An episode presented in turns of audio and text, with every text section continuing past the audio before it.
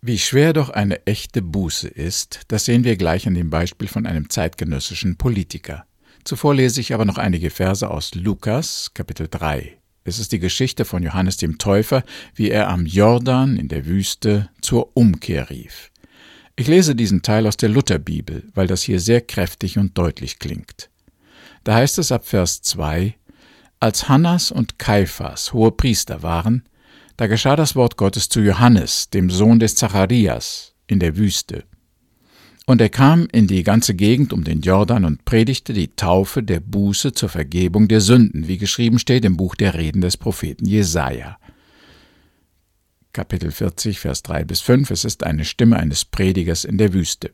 Und alle Menschen werden den Heiland Gottes sehen. Da sprach Johannes zu der Menge, die hinausging, um sich von ihm taufen zu lassen: Ihr Schlangenbrut, Wer hat denn euch gewiss gemacht, dass ihr dem künftigen Zorn entrinnen werdet? Seht zu, bringt rechtschaffene Früchte der Buße, und nehmt euch nicht vor zu sagen, wir haben Abraham zum Vater. Denn ich sage euch, Gott kann dem Abraham aus diesen Steinen Kinder erwecken. Es ist schon die Axt den Bäumen an die Wurzel gelegt. Jeder Baum, der nicht gute Frucht bringt, wird abgehauen und ins Feuer geworfen. Und die Menge fragte ihn und sprach, Was sollen wir denn tun? Er antwortete und sprach zu ihnen, Wer zwei Hemden hat, der gebe dem, der keines hat, und wer zu essen hat, der tue ebenso. Es kamen auch die Zöllner, um sich taufen zu lassen, und sprachen zu ihm, Meister, was sollen wir denn tun? Er sprach zu ihnen, Fordert nicht mehr, als euch vorgeschrieben ist. Da fragten ihn auch die Soldaten und sprachen, Was sollen denn wir tun? Und er sprach zu ihnen, Tut niemandem Gewalt oder Unrecht und lasst euch genügen an eurem Sold. Soweit die Predigt des Johannes. Das sind scharfe Worte und harte Forderungen. Und es kommt nicht oft vor, dass sich Menschen zur Buße rufen lassen und ihre Sünden bekennen und ihr Leben ändern. Als der damalige Präsident des Europaparlamentes, der italienische Staatschef Berlusconi, eine unpassende Bemerkung auf der Sitzung machte, war die Empörung groß. Er hatte einen deutschen Abgeordneten Anfang Juli 2003 beleidigt, indem er ihn mit dem KZ-Aufseher der Nazizeit in einem italienischen Film verglich. Auf diesem Gebiet sind die Deutschen empfindlich. Sie werden nicht gerne an Hitler, die Judenverfolgung, die KZ-Lager und die Verbrechen unter dem Nationalsozialismus erinnert. So fühlte sich der deutsche Abgeordnete im Europaparlament in Brüssel auch sofort getroffen und verletzt. Sicher, er hatte den italienischen Präsidenten wegen seiner Vorschläge auf dem Gebiet des Europarechtes kritisiert, aber es war durchaus im Rahmen der üblichen Wortattacken bei solchen politischen Sitzungen. Nun stand die Beleidigung Berlusconis im Raum. Es dauerte nicht lange, da kam die Reaktion aus dem Saal. Es entstand ein Tumult.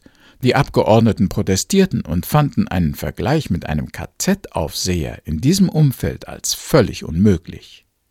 Der Vorsitzende forderte Berlusconi auf, seine Äußerungen zurückzunehmen und sich öffentlich zu entschuldigen.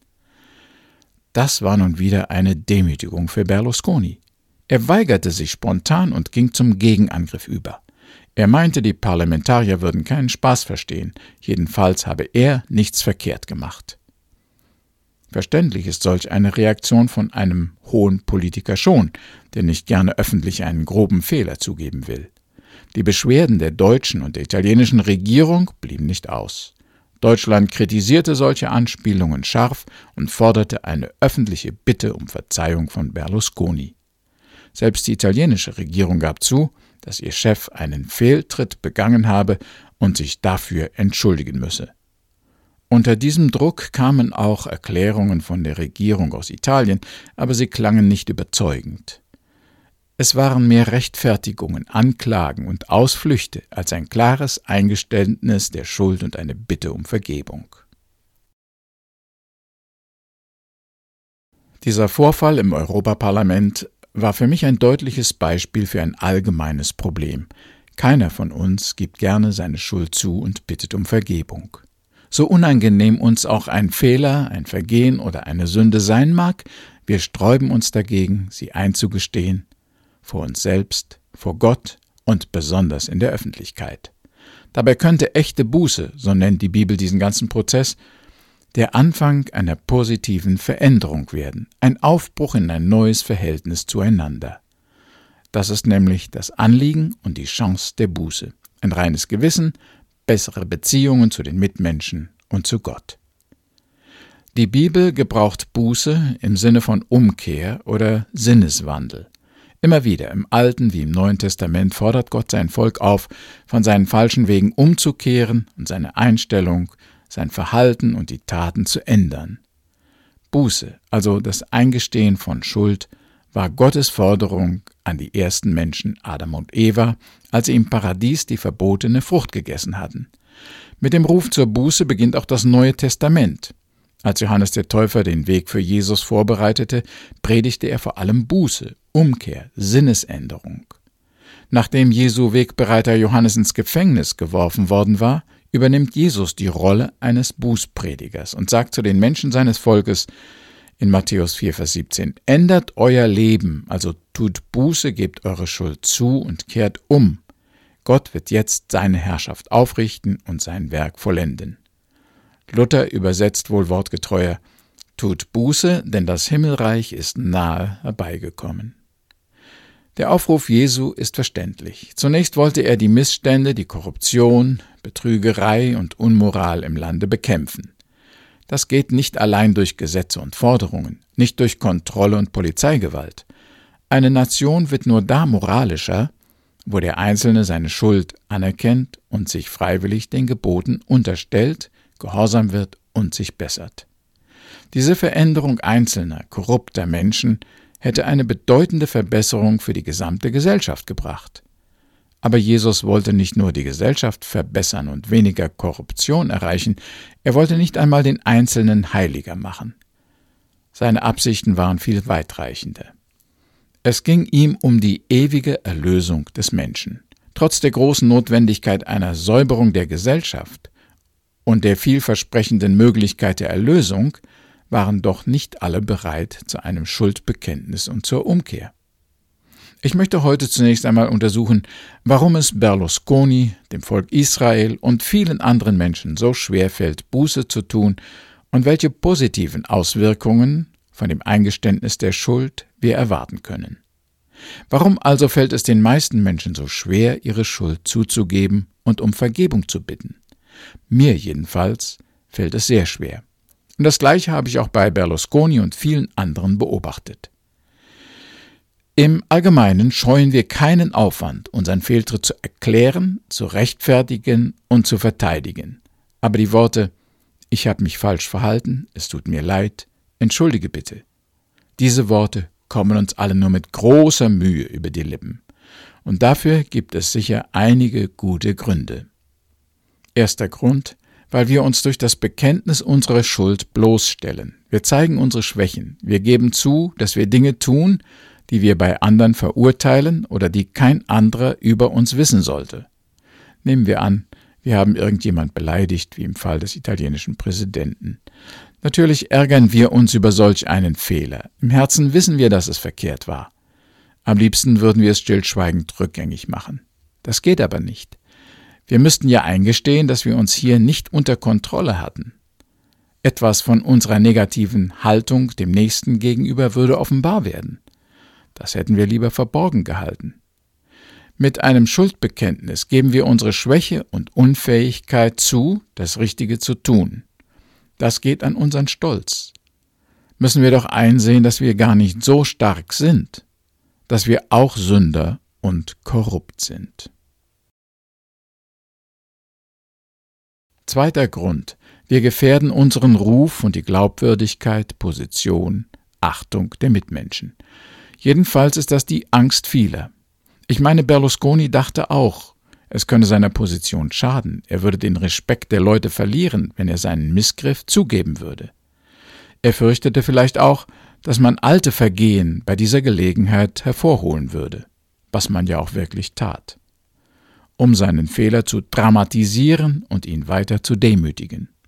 Auch musste er damit rechnen, dass dieser Fehltritt, einmal bekannt, ihn als einen unfähigen Politiker stempeln würde oder ihm den Ruf eines aufbrausenden, unkontrollierten Leiters einbringen könnte, den man lieber nicht wieder für solch ein Amt vorschlägt.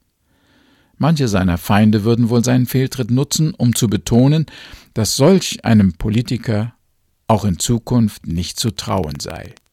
Und außerdem, wer andere Leute beschimpft, der lügt auch und stiehlt, betrügt und begeht noch schlimmere Sünden. So ist die Meinung. Das kann sehr schnell die Karriere einer Person im öffentlichen Dienst zu Ende bringen. Auch am Arbeitsplatz, in der Familie, im Freundeskreis kann man durch eine kleine Sünde die Glaubwürdigkeit und das Vertrauen für immer verlieren. Diese Gefahr besteht konstant, besonders in der korrupten Welt, wo jeder die Schwächen des anderen zu seinem eigenen Vorteil nutzen möchte. Wer Sünde eingesteht, liefert sich seinen Widersachern aus und schwächt seine eigene Position. Deshalb wollen viele Menschen lieber gar nicht erst eine verwundbare Stelle zeigen.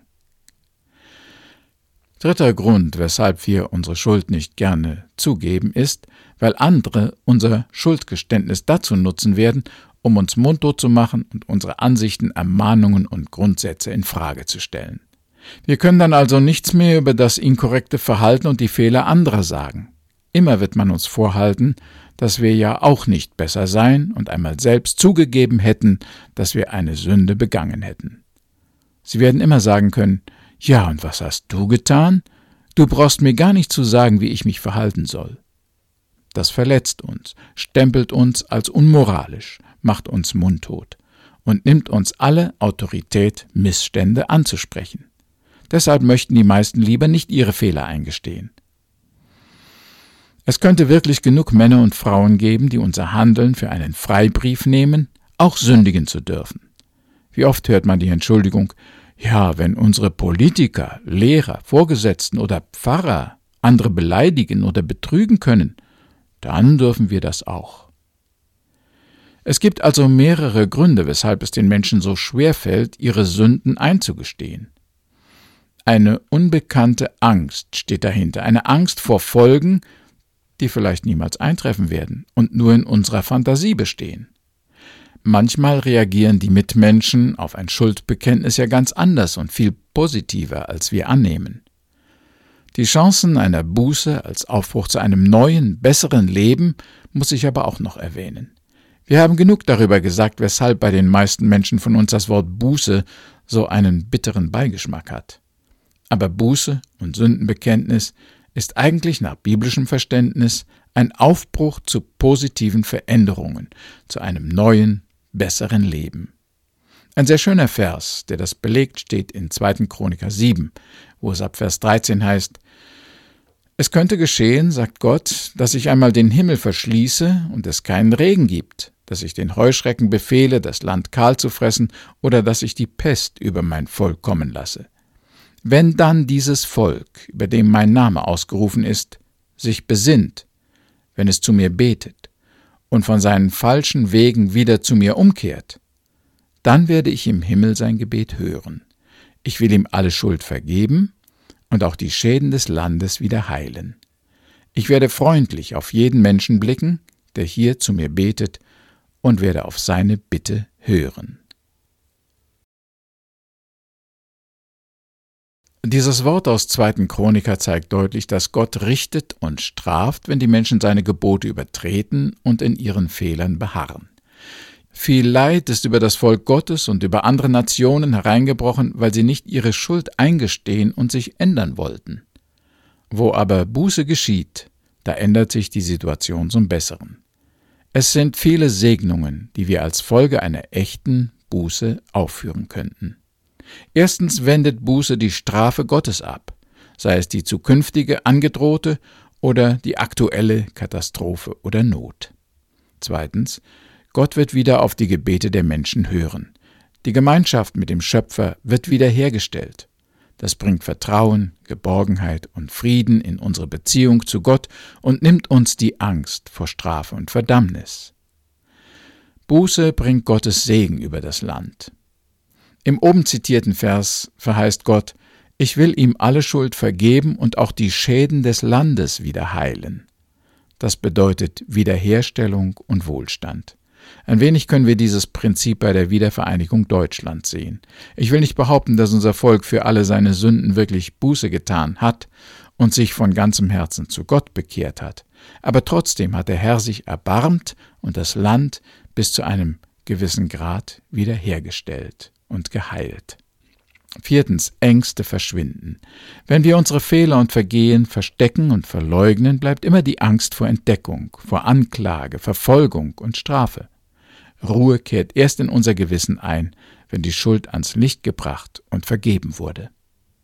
Fünftens, Buße beendet Konflikte und Streit. Berlusconi musste kämpfen, sich verteidigen, argumentieren und ohne Ende erklären.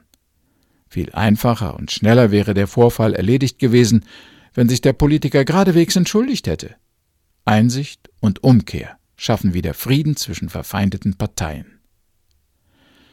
Sechstens. Kosten, Kräfte und Gesundheit können gespart und für bessere Ziele eingesetzt werden, wenn man einen Konflikt durch eine Entschuldigung beilegen kann. Wir alle wissen, wie uns eine Verletzung, ein Streit, ein begangenes Unrecht beschäftigen können. Dabei ist es egal, ob Unrecht an uns geschehen ist oder ob wir Unrecht verübt haben. Es beschäftigt uns in unseren Gedanken und beeinflusst unser körperliches Wohlbefinden. Wenn so ein Konflikt noch vor Gericht ausgetragen werden muss, kostet er noch viel mehr Zeit und Geld. Ein Eingeständnis der Schuld und eine Bitte um Vergebung könnten viel Kräfte für bessere Aufgaben freihalten. Siebtens. Buße erneuert und verbessert Beziehungen. Ein Fehler oder ein Vergehen in der Gemeinde, am Arbeitsplatz oder in Ehe und Familie belasten die Beziehungen. Sie trennen und machen das Zusammenleben schwer.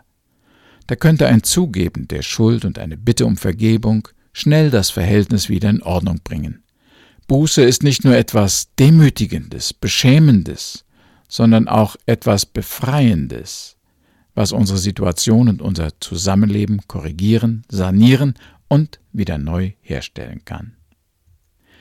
Hätte Berlusconi gleich nach seinem Ausrutscher im Europaparlament seinen Fehler eingestanden, wäre ihm seine Beleidigung sicherlich gar nicht so hoch angekreidet worden. Er hätte damit zur Harmonie beigetragen. Seine Selbstgerechtigkeit aber haben ihn viel Kraft gekostet und seine Lage nur verschlimmert.